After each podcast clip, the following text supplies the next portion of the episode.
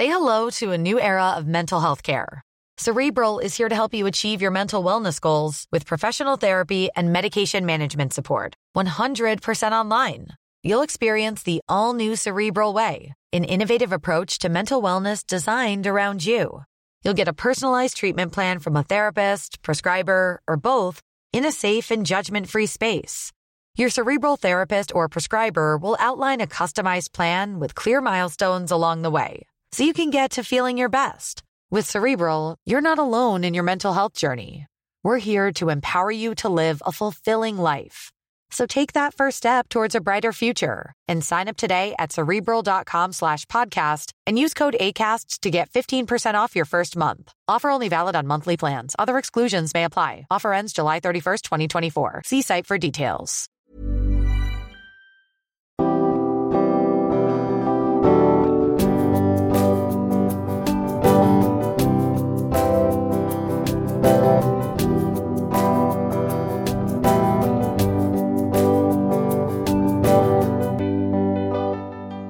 Bonjour et bienvenue dans Milkshaker, le podcast qui agite les idées reçues sur l'allaitement. Je suis Charlotte Bergerot-Palisco, je suis la maman d'un petit garçon de 2 ans que j'ai allaité durant un an et je suis la créatrice de ce podcast. Dans la vie, je suis ostéopathe spécialisée en périnatalité. Je m'occupe des femmes en général, de leur désir de grossesse à leur postpartum, des bébés et des enfants. J'accompagne spécifiquement certaines problématiques d'allaitement en libérant les bébés des tensions qui les empêchent de téter correctement permettant un allaitement serein pour la mère et l'enfant. Au fil des consultations, je me suis rendu compte que le principal frein à l'allaitement, c'était le manque d'informations, de partage d'expériences et de vécu dans une société où l'allaitement n'est pas une norme. Je vous propose donc d'interroger avec moi des mamans et des papas sur leurs expériences, mais aussi de vous informer auprès de professionnels spécialisés en allaitement.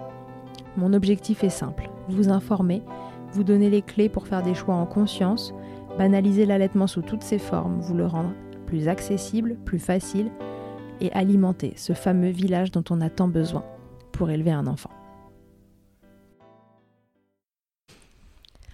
On se retrouve aujourd'hui pour un épisode spécial. C'est un hors-série pour lequel je me suis rendue au lactarium régional d'Île-de-France à l'hôpital Necker. J'y ai rencontré Virginie Rigour, qui est pédiatre et responsable du lactarium. Le but de cet épisode est de vous informer sur le don de lait. Donner son lait, c'est comme donner son sang, ça sauve des vies.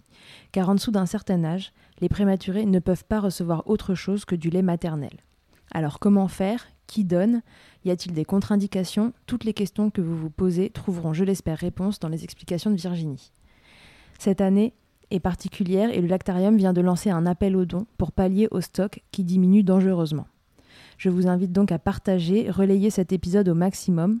Encore trop de monde ignore la possibilité de donner son lait. Et je vous le rappelle, ça sauve des vies et ce n'est pas compliqué, promis.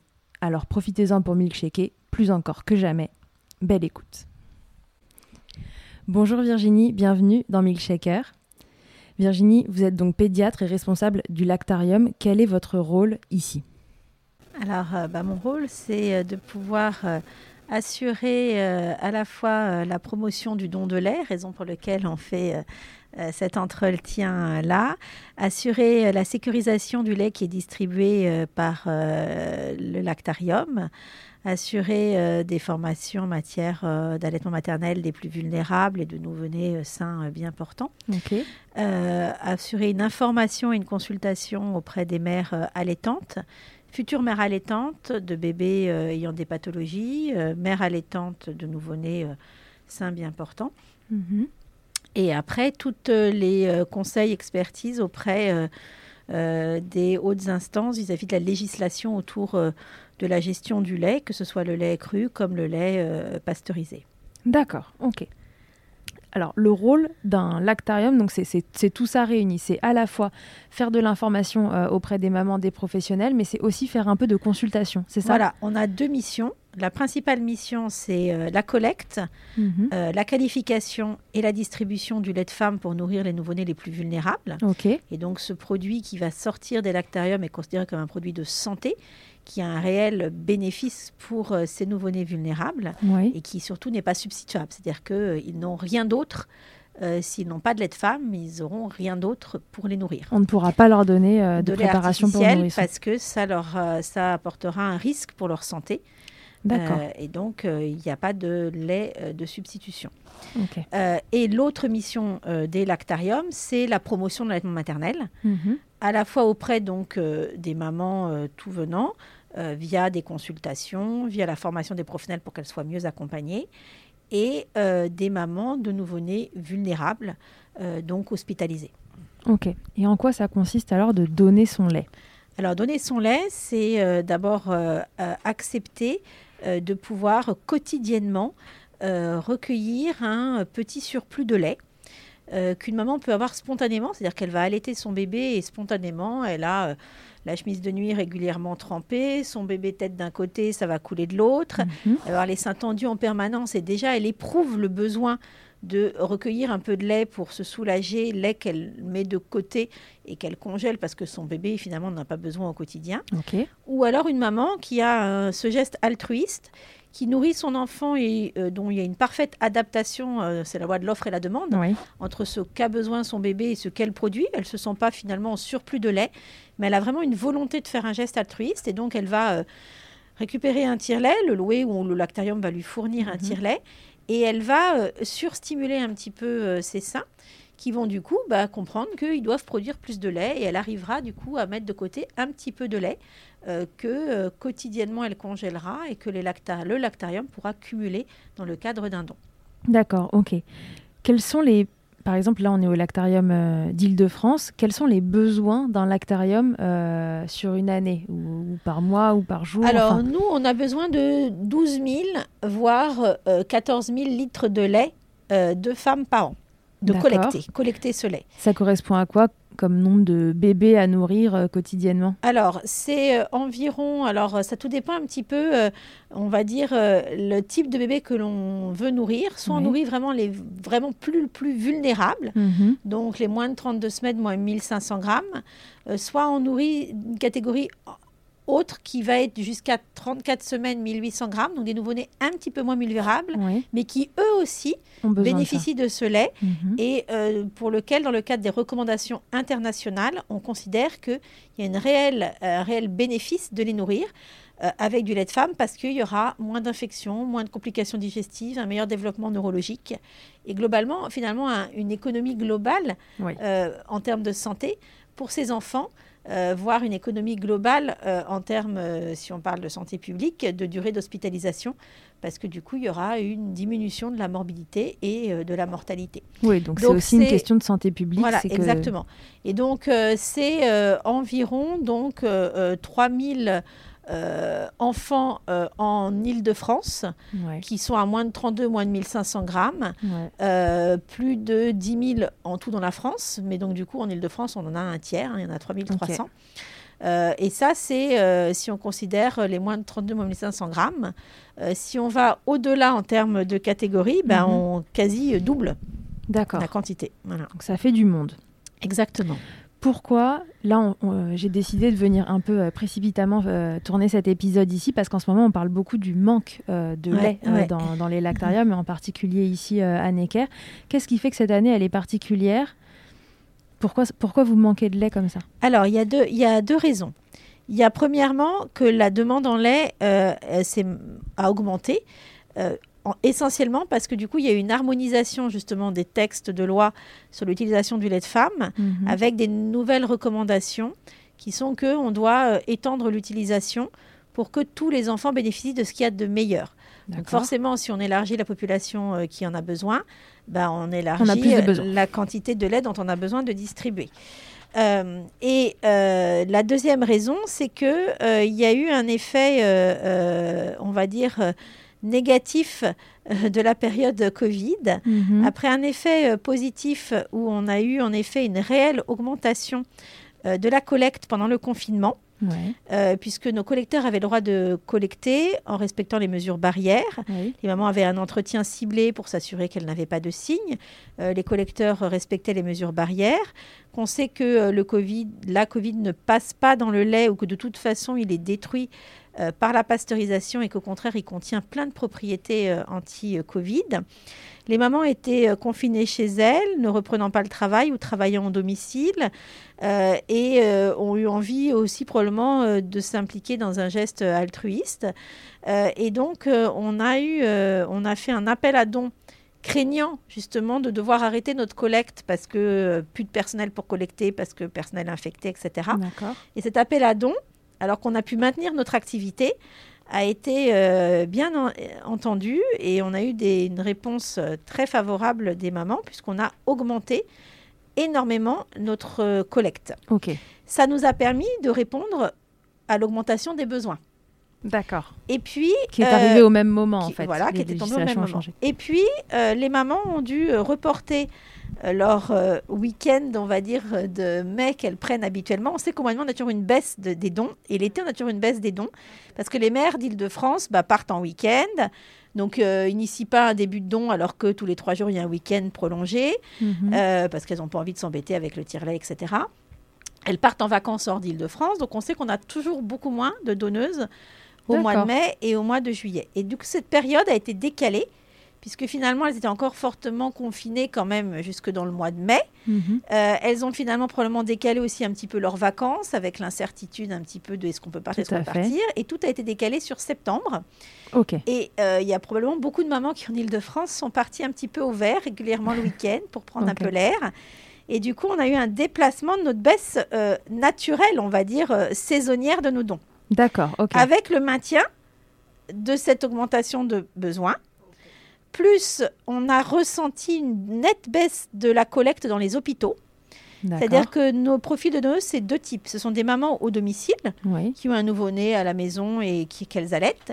Et puis, il y a les mamans qui ont des bébés hospitalisés, mhm. essentiellement pour la prématurité, qui, elles, euh, initient leur lactation lors du séjour hospitalier de leur bébé et parfois ont de très bonnes lactations, alors que le bébé consomme des toutes petites quantités. Et donc, génère un surplus de lait mhm. quotidiennement euh, que, dont leur bébé n'a pas besoin durant l'hospitalisation. Et mhm. quand elles sortent, si l'allaitement se passe bien, bah, finalement, elles ne savent même pas quoi faire. Elles n'ont même pas forcément un congélateur qui peut contenir 10 litres, 20 litres, 30 litres de lait. D'accord. Et Donc, euh, elles vous le donnent Alors, voilà, c'est sollicité du coup par les professionnels de santé de ces établissements avec lesquels on a des liens étroits et qui savent que ben, c'est eux qui, utilisent le lait et mhm. qu'ils l'utilisent et qu'il faut qu'on ait des donneuses. Et probablement qu'il y a eu un effet euh, aussi fatigue des professionnels, mhm. professionnels de santé qui n'avaient pas pris de vacances, donc du coup, euh, nouvel euh, environnement euh, des intérims, des je sais pas, des voilà, professionnels aussi de santé débordés un peu par tout ce qui se passe. Et on a senti une diminution de l'investissement, probablement, avec probablement des allaitements qui se passent moins bien. Alors que ça se mhm. passait au contraire beaucoup mieux pendant le confinement parce que les mamans étaient plus proches de leur bébé. Et on a eu une franche baisse des dons aussi des hôpitaux. Et quand les hôpitaux ne donnent plus, c'est d'un seul coup une grande, grosse baisse en termes de volume. Parce que quand on a une donneuse en moins, les donneuses peuvent faire des petits dons. Elles donnent un litre, un litre 5, etc. Quand un hôpital ne donne plus, c'est par 30 litres qu'on a du lait en moins. Donc ça a fait baisser aussi nos stocks de façon impressionnante. Donc il y a, trois phénomènes probablement. L'augmentation de la consommation, euh, des mamans euh, qui ont envie de partir au vert un peu plus hmm. tard et qui ont peut-être aussi été très stressés de cette reprise, est-ce que deuxième vague, pas deuxième vague, qui ont aussi la connaissance que leur lait était ce qu'il y a de mieux pour leur bébé et qui ont probablement eu envie de faire leur propre stock de lait. Peut-être. Pour prolonger leur lactation alors qu'elles allaient devoir reprendre le travail mhm. et qu'au lieu de donner, elles préféraient garder pour leur bébé, ce qui est tout à fait légitime et défendable. Mais qu'alors que dans une autre période où on n'aurait pas mis autant d'importance au fait que le lait protège leur propre bébé, bah, elles auraient peut-être plus facilement passé euh, à la diversification au biberon, etc., en donnant un lait artificiel, alors que là, et elles nous auraient donné ce stock. Voilà. Et puis les hôpitaux, qui probablement euh, ont euh, eu du mal à, assumer tout ça et ont peut-être eu moins de moyens en mhm. personnel, moins de moyens en temps pour accompagner les mères allaitantes mhm. euh, dans, auprès des plus vulnérables, avec du coup des lactations qui sont euh, ben, moins efficientes. Et du coup, des bébés qui du coup consomment plus de lait de lactarium, mais des mères qui donnent moins de lait au lactarium. Donc voilà, tout ça fait que. Ok, c'est soit le cercle vertueux, soit le cercle vicieux. Quoi. Voilà, exactement. ok. Euh, est-ce que toutes les femmes peuvent donner leur lait? Alors, quasi toutes les femmes, mais certaines sont exclues, comme dans le cadre du don de sang. D'accord. Parce que la première barrière, l'entretien euh, qu'on a auprès des mamans, va nous permettre de sécuriser le lait. Mhm. C'est-à-dire que euh, quand on donne son lait, on doit faire une prise de sang pour faire des analyses sérologiques, Oui. comme pour le don de, de sang, Mhm. euh, pour vérifier qu'il n'y ait pas d'hépatite B, d'hépatite C, de HIV, de HTLV. Mais aussi, on a un entretien auprès des mamans qui permet de vérifier qu'elles ne prennent pas certains médicaments, qu'elles ne prennent pas de toxiques, Mhm. tabac, alcool, etc. Qu'elles n'aient pas de comportement à risque par rapport à des virus émergents qu'on ne connaîtrait pas Ouais. voire par rapport au Creutzfeldt-Jacob, par exemple, qu'on continue à éliminer. Euh, euh, et là, plus récemment, bah, par rapport au Covid, donc une maman qui aurait des signes de Covid ou qui serait contact doit pendant sept jours euh, ben, ne pas être euh, donneuse. Donc pendant sept jours, le collecteur ne devra pas aller chez elle. Et Mhm. puis elle devra mettre son lait de côté pour son propre bébé, mais pas pour le don. Voilà. Ok. Donc ça fait quelques facteurs. La transfusion est l'un des principaux facteurs d'exclusion. D'accord. Mais à partir du moment où on a mené une grossesse, on est plus à risque d'avoir été transfusé avec les hémorragies de la délivrance Mhm. ou autre. Et donc, il y a des mamans aussi qui ont été transfusées et qui ne sont plus éligibles. D'accord. Ok. Donc tout ça en fait, et euh, il y a un entretien préalable. C'est ça Voilà. qui se passe comment Voilà. Euh, Au téléphone. Au téléphone. Donc, justement, on essaye. Alors, on est encore plus vigilant sur l'île de France parce qu'on sait que les déplacements sont compliqués. Mhm. Euh, on n'est pas là pour euh, faire que, enfin, obliger les mères à prendre les transports, les voitures pour venir faire l'entretien. Encore plus en période de subconfinement, voire de confinement. Et donc, tout est fait par téléphone. C'est-à-dire que la maman a la notion du don de lait, elle nous appelle. On fait l'entretien par téléphone pour vérifier qu'elle n'ait pas de contre-indication. Mhm. Euh, cet entretien est validé par euh, bah, le pédiatre responsable euh, du lactarium, peut Mhm. être aussi validé par un de, de leurs médecins, si jamais elles voient leur médecin ou leur sage-femme. Elles ont la prise de sang qu'elles peuvent faire à leur domicile ou dans un laboratoire près de chez eux, chez elles. Ou elles peuvent venir aussi au lactarium faire la prise de sang si elles habitent à côté du lactarium. Mhm. Euh, et on leur fournit tout le matériel. Donc elles n'ont pas à se déplacer Mhm. puisqu'on a soit un collecteur qui passe, une collectrice qui passe au domicile des mamans et qui dépose le tire-lait, les biberons, les étiquettes, tout ce qui est nécessaire pour le don. Mhm. Ou alors, si elles ont déjà leur propre tire-lait, euh, on leur envoie un premier colis contenant euh, biberons, étiquettes, euh, qui vont permettre d'initier le don. Et puis après, bah, le collecteur passera régulièrement à leur domicile pour chercher le lait. Ok, donc je suis maman, je suis allaitante, j'ai une prise de sang à faire, un entretien, on m'envoie le matériel, on m'envoie même euh, de quoi stériliser, si je me souviens bien, ouais, parce tout que à moi je fait, fait le don de lait. ouais. Euh, et après, euh, je... il y a un collecteur qui va venir collecter ce lait. Exactement. Combien de...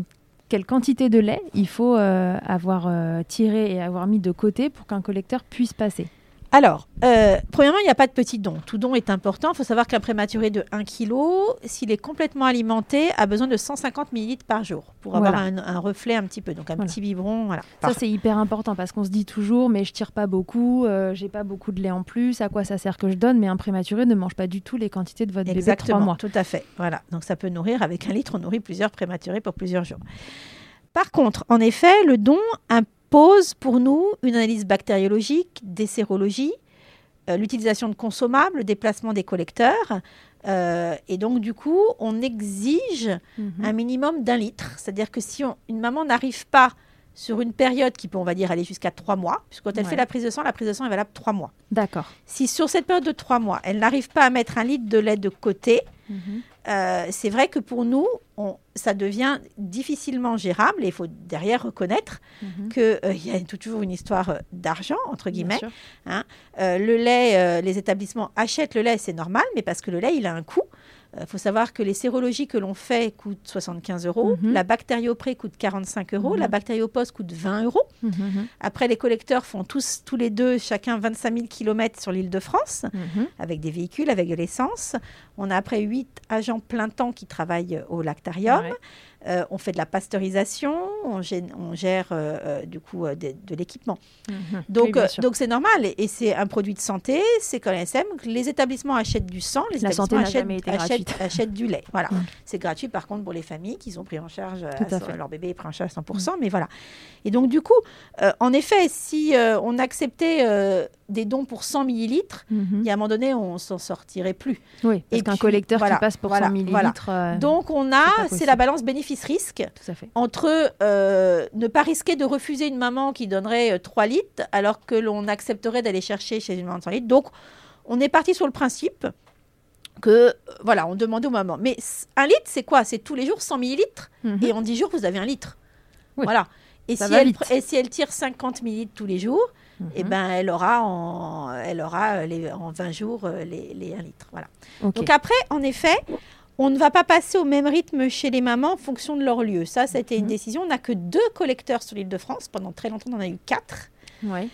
Donc pour arriver à même aller chez plus de mamans, euh, avec moins de personnel, on a décidé d'espacer. Sachant qu'on considère que les mamans qui habitent assez loin en Ile-de-France ont souvent des maisons, des gros mhm. congélateurs, ce qui n'est pas le cas des mamans qui habitent dans Paris Intramuros. Il faut savoir qu'hier, une maman souhaitait faire don de son lait. Elle n'avait pas de congélateur chez elle. Donc, je lui ai expliqué qu'on ne pouvait pas passer toutes les 48 heures chez elle chercher son lait qui était au réfrigérateur. Mhm. Eh bien, euh, elle m'a dit, je vais me renseigner. Euh, peut-être que j'ai une amie qui habite deux étages au-dessus qui a un congélateur, est-ce que vous accepteriez que je stocke chez elle J'ai dit évidemment, si cette maman euh, s'engage à conserver euh, le lait dans de bonnes conditions, le collecteur peut passer chez cette maman chercher euh, le lait. Donc voilà. Et donc du coup, on a moins d'exigences sur Paris.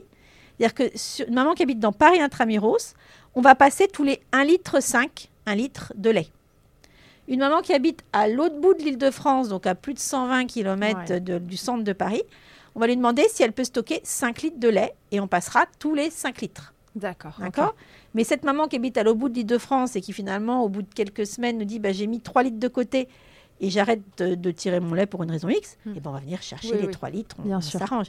Mais de base, on essaye de faire comme ça. Donc euh, le, le volume pour lequel le collecteur passe euh, va être variable en fonction du lieu de domicile. Voilà. Ok, très bien. Est-ce qu'il y a des règles que les mamans doivent respecter quand elles tirent leur lait pour le lactarium? Alors, ceci leur est en effet expliqué à l'inscription. À l'inscription, on leur dit oui, vous avez peut-être déjà tiré pour votre bébé qui euh, est en crèche. Là, on vous demande juste une douche quotidienne. Vous, vous lavez les mains, vous tirez votre lait, vous mettez votre lait dans des sachets, dans des biberons.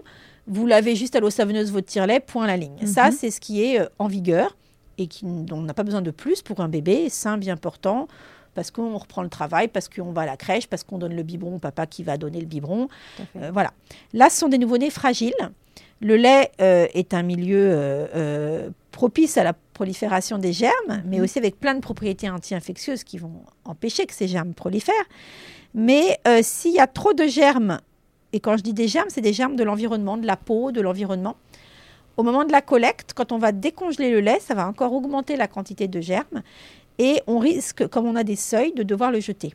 D'accord. Puisque même si on pasteurise et qu'il n'y a plus rien après, euh, on a une législation qui nous dit que si on est au-delà d'un certain seuil de germes, on ne peut pas distribuer le lait. Donc c'est pour ça qu'on demande aux mamans de respecter un certain nombre de règles d'hygiène qui visent à diminuer euh, le risque de contamination du lait par l'environnement, donc euh, flore cutanée, environnement du recueil, et ça marche. Puisque si elles ne font rien, dans 20% des cas, on jette. À 20% quand même. Si elles ont une bonne des bonnes règles d'hygiène, si elles les respectent, c'est dans 2% des cas. D'accord. Donc il y a une réelle il faut vraiment le faire. Donc on leur dit, c'est un petit peu plus contraignant, mais ça marche. Donc ce qu'on leur demande, c'est de se laver les mains et les seins à l'eau savonneuse avec un savon liquide avant de, de, tirer, mhm. d'essuyer avec un essuie-tout jetable. Elles tirent. Et ce qu'on leur demande, c'est qu'une fois qu'elles ont tiré, elles lavent bien à l'eau savonneuse leurs tétrelles et on leur demande de les stériliser. C'est vrai que la stérilisation, maintenant qu'on ne stérilise plus tout le matériel pour nourrir son nourrisson. Les mamans ont rarement de stérilisateur.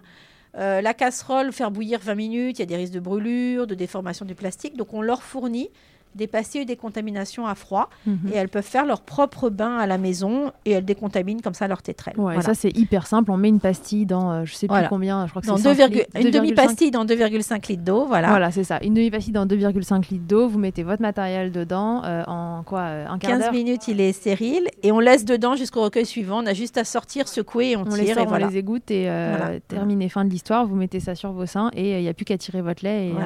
c'est moins compliqué que ce qu'on imagine quand on se dit stérilisation pour notre génération qui stérilise plus euh, ouais, voilà, c'est tout ça. ce qui passe. Voilà, ouais, ouais, ouais.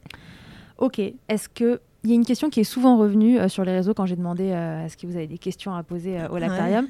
C'est des mamans qui ont des bébés un peu plus âgés. alors les âges sont différents à chaque fois, mais pour lesquels on, a, on leur a refusé l'accès au ton de lait. Est-ce qu'il y a un âge maximum euh, de- du bébé pour euh, donner son lait ou pas Ouais. Alors, il y a quelques années, en effet, on allait jusqu'à 6 mois, 12 mois.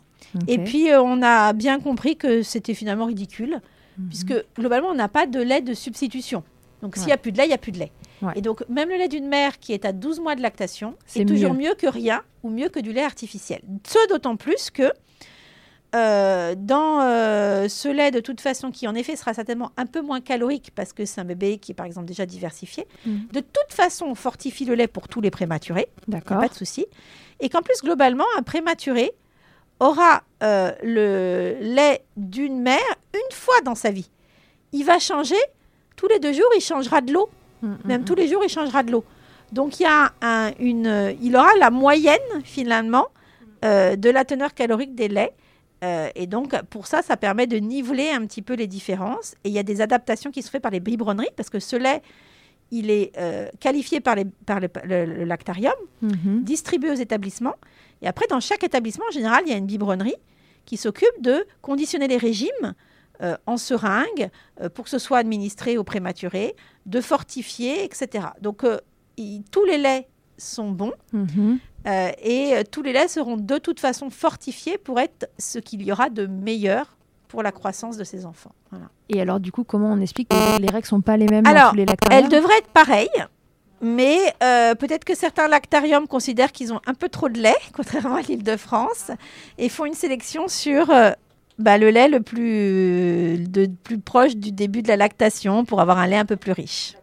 En tout cas, ce qui est certain, c'est que sur les grandes métropoles, euh, on refuse aucun lait.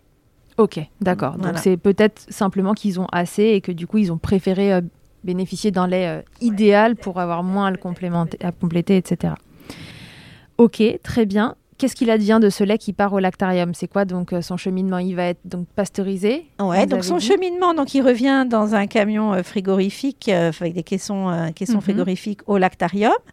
Là, il est tracé, donc on, on identifie bien euh, le lait de la donneuse, on évalue le volume qui est, qui est rentré. Euh, il est mis en quarantaine le temps qu'on récupère les sérologies de la maman, qu'on vérifie le dossier. Une fois qu'on a les sérologies négatives, que le dossier est validé, il va être décongelé. D'accord.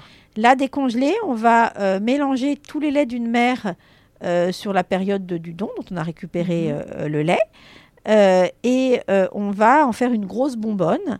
Euh, bonbonne que l'ensuite on va répartir en petits biberons de 100 ou de Mhm. 200 millilitres. Et ces biberons vont être euh, du coup pasteurisés, puis surgelés, et ils seront distribués congelés à moins 20 degrés aux établissements.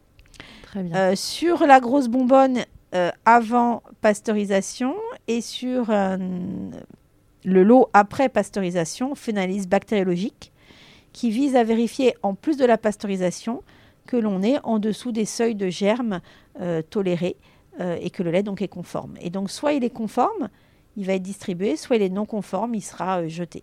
Ok, donc on prend des mesures avant, pendant, après Ouais. euh, pour être sûr que ce qu'on donne à ces chouchous euh, Voilà. soit euh, dans soit un- optimal, optimal. Voilà, sans risque.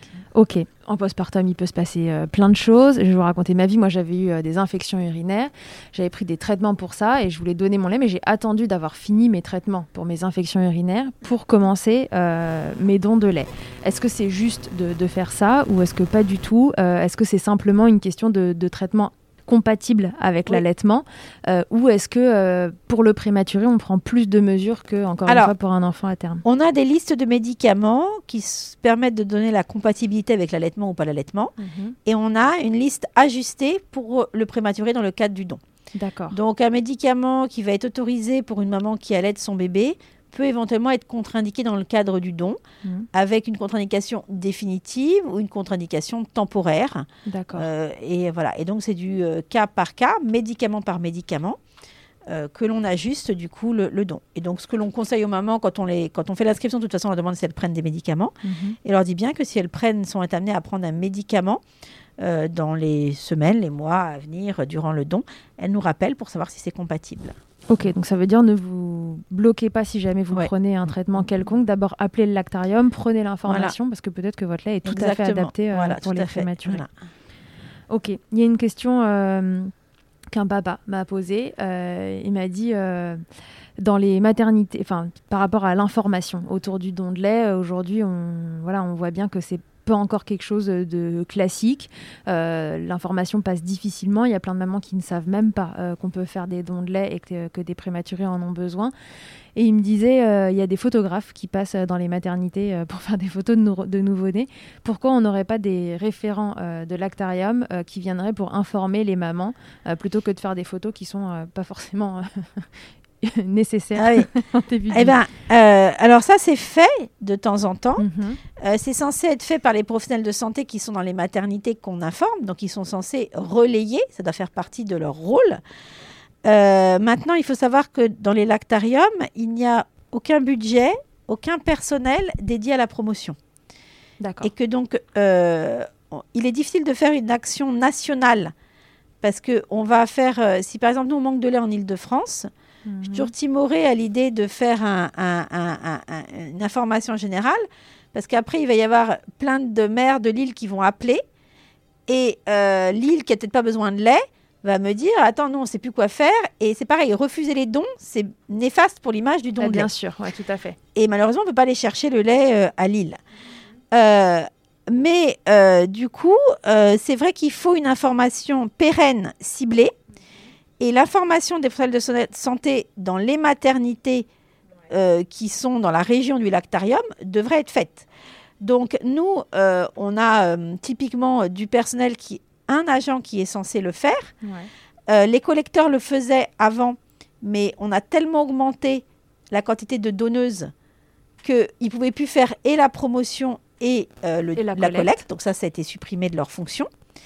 Et euh, typiquement, moi, je n'ai personne à la promotion depuis des mois par mm. manque de personnel, parce que l'agent qui est à la promotion, qui est un puriculteur, au lieu de faire de la promotion, bah, fait de la pasteurisation, fait des inscriptions, fait, euh, fait euh, de la collecte, fait de la qualification. Parce qu'on manque de monde, tout simplement, un peu comme Tout simplement parce qu'on manque de monde et que du coup, bah, on, on va à, à l'essentiel. Donc tant qu'on a à peu près suffisamment d'entrées pour suffisamment de sorties, ça va, ça paraît pas. Puis dès qu'on a une baisse, bah évidemment, on se dit, euh, ça aurait été bien que, oui, mais si on avait un, on n'aurait pas pu pasteuriser. Donc voilà. Donc c'est sûr que c'est quelque chose qui fait toujours mal. Mm. C'est quand on est responsable de la promotion et qu'on nous dit que bah, on n'a pas de visibilité, mm. on se sent toujours une grande responsabilité. Euh, mais euh, on fait malheureusement avec ce que l'on peut.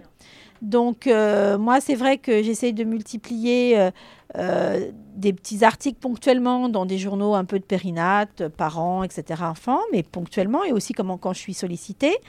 Dès qu'on sent qu'on a des baisses, ben, on fait euh, des relances auprès du réseau de santé périnate parisien, mhm. du groupe d'études en, études, du groupe d'études en, néonatologie euh, de la région, donc auprès de tous les professionnels de néonates, auprès des réseaux donc des maternités. Nous, deux fois par an, on envoie des flyers et des affiches à toutes les PMI et à toutes les maternités. Mhm. Euh, typiquement, c'est à la rentrée, là, avec toutes les conséquences du Covid, etc. et tout, on n'a pas eu le temps de se mobiliser deux jours pour pouvoir faire les enveloppes et envoyer. D'accord. Tout bêtement. Mhm. Donc on en est à ce, à ce stade, c'est de la, euh, c'est de la survie. Euh, parce que on voilà et, et pourtant et pourtant, euh, voilà, on, arrive à. Mais voilà, il y, a des, y a des domaines que parfois on va, on va sacrifier. Voilà. Donc après, on a le site du Lactarium, euh, mhm. qui a quand même, grâce, euh, grâce à la communication de Necker, est quand même bien étayé. là, j'ai fait l'appel à don, j'ai envoyé la communication de Necker, qui a relayé à la communication de la PHP et qui a envoyé sur le réseau Facebook. Donc il y a vraiment, on a un levier, on a une efficacité, on a cette chance euh, d'être aussi au sein de la PHP, qui est une force. Hein. Mm, mm, mm. Euh, et, euh, mais c'est toujours pareil, il faut que l'action soit pérenne. Et typiquement, donc on l'a mis, la notion de don de lait est notifiée par exemple dans tous les loueurs à peu près de tire-lait, mm-hmm. ont une petite phrase donnez votre lait ou le logo au moins du lactarium. Euh, dans les pharmacies, on aimerait avoir, mais vous voyez le nombre de pharmacies qu'il y a. Donc, il y a un travail qui est en cours avec l'Union régionale des pharmaciens, mhm. qui est en cours. euh, entre autres de former les pharmaciens du, du coup à, à l'accompagnement de l'allaitement maternel, d'utiliser les espaces de vaccination pour permettre aux mères d'avoir un relais sur Ouais. euh, les recueils de l'EXA. Mais cette action, elle est en cours, elle est, elle est, elle est faite, elle, est, elle a été un peu abandonnée avec la période de Covid parce qu'on avait d'autres d'autres priorités. Euh, voilà. Après, il y a les professionnels de santé qui sont formés, qu'on essaie de former à la source. Mhm. Donc, on fait de la formation près euh, bah, des deux euh, écoles de, de pharmacie, deux facs de pharmacie. Je fais des formations près des écoles de sages-femmes, mais l'école de sages-femmes, bah, elle était dans le programme avant. Le programme a été modifié. Euh, la formation sur le lactarium a été supprimée, donc on le fait plus. Voilà. Donc après, on peut pas. Moi, je peux pas interagir Ouais, avec ouais. les programmes. C'est pas mon rôle. Mhm. Je réponds quand je suis sollicitée, Ouais. mais voilà. Euh, les écoles de puriculture nous sollicitent, on fait des cours aussi. Euh, on travaille beaucoup avec le réseau de santé périnate parisien et chaque lactarium travaille avec son réseau de santé, qui c'est Ok. vraiment une action au travers des formations, au travers des moyens. Voilà, on essaye, euh, on essaye. On avait fait un petit appel à dons sur une radio euh, locale aussi. Mhm. Euh, voilà. Mais après, on n'a ni de moyens personnels, ni de moyens financiers. Et surtout, après, les moyens des réseaux, c'est dangereux parfois. Mhm. Parce que bah, un appel à dons d'un seul coup, ça veut dire quoi? On va avoir 100 inscriptions d'un seul coup. Moi, quand je fais un appel à dons, j'ai pas de personnel en plus pour faire les inscriptions. Et oui. Donc là, moi, ce soir, je vais emmener des inscriptions chez moi. Je vais les faire ce, ce soir chez moi. Euh, comme ça, là, je vais les faire. Voilà, c'est on, on- fait à un moment donné, on peut plus. On peut plus. Donc après, ça risque de se reporter compte. C'est-à-dire que les mamans vont dire Ah, bah, vous faites appel à dons, euh, mais euh, ça fait euh, 10 messages que je laisse, vous m'avez toujours pas rappelé. Oui, mais il y a un moment donné, je- Ouais. Donc soyez Voilà. indulgents si, euh, si vous prenez conscience qu'il faut que, que vous avez envie de le faire et que, et que ça prend un peu de temps. euh, voilà, c'est que derrière ça, on manque de monde, tout simplement, euh, donc de moyens, et c'est comme ça un peu partout à l'hôpital, malheureusement, euh, depuis un bon exactement, moment. voilà. Donc, euh, donc ça va venir, vous inquiétez pas, on va vous répondre, mais euh, patience. C'est Mhm. ça. Ouais. Et donc nous, qu'est-ce qu'on peut, euh, à notre échelle, faire pour, pour vous aider finalement? C'est en parler autour de nous? Oui, bah, j'ai évalué justement, je savais qu'on faisait cet entretien et j'ai regardé. Euh, depuis euh, l'appel à dons qui a été fait grâce à la communication euh, de l'assistance publique sur les réseaux, grâce à des relais, hein, il y a un papa le jour qui m'a appelé, qui a mis un message sur Instagram, etc. Ouais. On a eu, dans les 15 jours, 20 inscriptions de plus que d'habitude. Ça paraît pas beaucoup, mais c'est énorme. c'est 20. énorme. Voilà. C'est-à-dire que de base, de base, on a une centaine d'inscriptions par mois, à peu près hein, Mhm. puisqu'on est à 1400 donneuses par an à peu près, donc on est à 100, 115, ça dépend. Là, on est déjà à 77 inscriptions au 15 du mois. Ok, super. Donc on a déjà augmenté. Et si on considère que la moyenne, alors la moyenne c'est 10 litres par mère, alors que ça n'affole pas les mamans, c'est la moyenne, Ouais, parce ouais. qu'il faut savoir que par exemple, euh, on a une maman euh, l'année dernière qui nous a donné 300 litres de lait. Ouh. Ça paraît surréaliste. C'est une maman qui avait accouché prématurément Ouais. dans un hôpital de niveau 3 très proche d'ici, qui est très très euh, actif dans la promotion aussi du, du don de lait. hein. Euh, et cette maman, bah, elle a eu un très très grand préma, elle a la lactation qui se passait bien, elle a cumulé, et tous les jours elle mettait un litre 5 de lait de côté, un bébé hospitalisé de 3 mois. euh, Ça voilà. va vite. Donc euh, faut pas qu'une maman euh, qui met que 1 litre 5 de côté se sente... Voilà, Non. chacun fait ce qu'il peut. Et puis ce litre 5, encore une fois, va nourrir beaucoup de bébés. Et donc si on fait la moyenne de tous ces dons, c'est c'est 10 litres. Et 10 litres, c'est très joli. C'est la quantité qu'a besoin un prématuré qui naît aux limites de la viabilité pour atteindre les fameux, du coup, euh, 1 kg, euh, euh, 1 kg 7, Ouais. 1 kg 8, euh, poids auquel, et 34 semaines, si sa maman ne peut pas allaiter, il passera au lait artificiel. Donc il va consommer 10 litres si sa maman ne peut pas allaiter avant de passer au lait artificiel. D'accord? Et donc si on considère que chaque mère bah, nous donne 10 litres de lait, ce ne sera pas vraiment le cas, mais ce sera la moyenne, bah, on a déjà fait 20, ins- 20 inscriptions de plus. Génial. Vous voyez Donc c'est bien. C'est très très bien. Mais il y a un délai. Mhm. C'est-à-dire que là, on a fait les inscriptions, on aura globalement le lait que dans un mois, en moyenne. D'accord? Donc c'est pour ça qu'on a fait là un appel à dons Mhm. sur d'autres. J'ai contacté tous les lactariums de France en leur demandant s'ils avaient du lait déjà tiré, Mhm. déjà en stock, que l'on pouvait leur racheter cru pour qu'on le ramène et qu'on le pasteurise et qu'on le distribue. D'accord. Parce que notre, notre objectif et notre devoir, c'est que les établissements de néonat d'Île-de-France puissent nous appeler, nous dire j'ai besoin de 20 litres de lait, on leur donne. Bien sûr. Enfin, on leur vend. D'accord? Donc c'est ça. Et donc notre engagement, on doit le respecter. Voilà. Ok. Voilà. Donc déjà, vous voyez, il y a un effet. Maintenant, il faudrait qu'on arrive à avoir tout le temps. C'est-à-dire que là, il y a l'effet boom. Et puis, ça va forcément retomber. Et puis voilà. Et donc chaque émission, hein, j'avais fait une émission sur les maternelles. Après l'émission, on a eu euh, des inscriptions parce que les moments sur le moment, il faudrait que. Bon, après, il faut relayer l'information. J'aime bien le terme téléphone arabe. il faut, ouais, voilà, il faut relayer, chacun à son échelle. Euh, Et se dire, même si on a entendu le message alors qu'on n'est pas enceinte, voilà, typiquement, moi, j'adorerais qu'on euh, on fasse de l'information dès le collège, dès le lycée. Mm-hmm. Mais bon, l'information devrait être faite déjà sur l'allaitement. Plus largement. Après, voilà. C'est-à-dire qu'en France, on n'est quand même pas très, très bon en allaitement maternel. Mm-hmm. Donc, la population qui peut donner, elle est quand même pas très réduite. déjà réduite. C'est pour ça que c'est important que le mot se passe. Euh, et encore une fois, il n'y a, pas de petits dons. Donc, euh, Enfin, si, il y en a des petits, euh, parfois trop petits pour qu'on puisse venir le collecter. Mais euh, vraiment, un litre 5, c'est vite arrivé. Et euh, donc voilà, n'attendez pas, passez un coup de fil. Soyez patient si jamais on ne vous répond pas tout de suite. Laissez bien vos coordonnées, votre nom et votre numéro de téléphone surtout. Envoyez-nous un mail. Pour qu'on puisse vous rappeler ou vous renvoyer un mail. Et ça va venir, on va vous répondre. Et, et voilà, donc on le répète, pas de limite d'âge, quelques contre-indications de santé, mais des plus classiques. Donc une prise de sang à faire euh, euh, et, deux, trois conditions à remplir, mais c'est quand même très simple de donner son lait. Et puis en fait, euh, ben, c'est comme le don de sang, hein, ça sauve des vies. Voilà, ça sauve des vies. Et on en a besoin. Donc parlez-en autour de vous aussi. Mm, mm. Pour des mamans déçues qui se disent ah bah j'ai fini d'allaiter, bah, il suffit déjà d'en parler, c'est très bien. Ouais, juste en parler déjà ça aide beaucoup parce qu'encore une fois, ils ont besoin que cette information euh, circule, mais euh, tout le temps. Pas juste au moment où les stocks euh, arrivent à une quantité dérisoire et qu'on se dit que ça va être la catastrophe. On aurait besoin que cette information-là, circule tout le temps pour que ce soit un niveau stable et peut-être d'ailleurs que ça vous aiderait à adapter derrière le, personnel dont vous avez besoin, etc. Ok, merci Virginie. Est-ce qu'on a tout dit à propos du don de lait ou est-ce qu'on aurait oublié quelque chose d'important? Non, je pense qu'on a tout dit. Euh, il faut savoir que ça existe ailleurs. Hein. Euh, donc il y a 19 lactariums en France. Donc des mamans qui auraient entendu l'information et qui souhaiteraient faire don de leur lait, il faut qu'elles aillent sur le site de l'association des lactariums et elles mettent le nom de la ville où elles sont. Elles auront le lactarium le plus proche de chez elles. Donc ça, c'est important.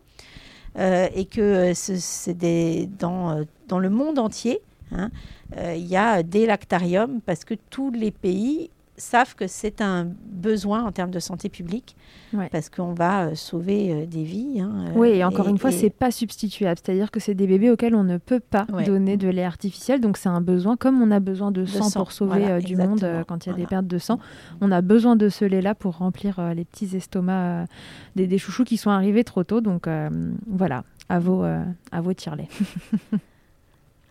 Ok, merci beaucoup Virginie de m'avoir accueilli euh, ici à Necker pour, euh, pour tourner cet épisode. Euh, je suis ravie de pouvoir, à vos côtés, informer tout le monde sur, sur ce que c'est que le don de lait, pour l'avoir fait quand, quand mon petit était est né. Et, voilà, j'ai trouvé que c'était important de le faire et que, si, encore une fois, si ça peut sauver des vies, alors que demander de plus en tirant une fois, une fois dans la journée son lait? Et encore une fois, un litre 5 promis, c'est très très vite arrivé. Donc euh, il ne faut pas que la quantité vous décourage, même si vous n'avez pas une lactation euh, débordante. Merci beaucoup Virginie. Merci à vous. Et à très bientôt à tous et à toutes dans Milkshaker. Merci mille fois d'avoir écouté cet épisode de Milkshaker. Vous pouvez suivre l'actualité du podcast sur le compte Instagram du même nom et sur mon site internet charlotte-bergerot.fr où vous retrouverez tous les épisodes mais aussi une rubrique Milk Letters constituée de témoignages écrits, un autre support pour vous transmettre toujours plus. Si vous avez aimé ce podcast, n'hésitez pas à m'aider en le soutenant. Pour cela, je vous invite à vous abonner, à laisser un commentaire, à lui attribuer 5 étoiles en fonction des plateformes ou encore en en parlant beaucoup, beaucoup, beaucoup autour de vous. Je ne vous présente plus Emma et son titre I'll Be There qui continue de nous accompagner. Et je vous dis à très vite pour un nouvel épisode. D'ici là, n'oubliez pas, prenez soin de vous, milkshakez autant que vous le voudrez et bousculons ensemble les idées reçues sur l'allaitement maternel. I hate to see you down. Can't stand to know your When you say it's getting loud. Voices in your heart. And you know I get it, so let it all out. Keep your head up, your masterpiece, and I'll swear that I'll be there by your side. A text away, you know you can find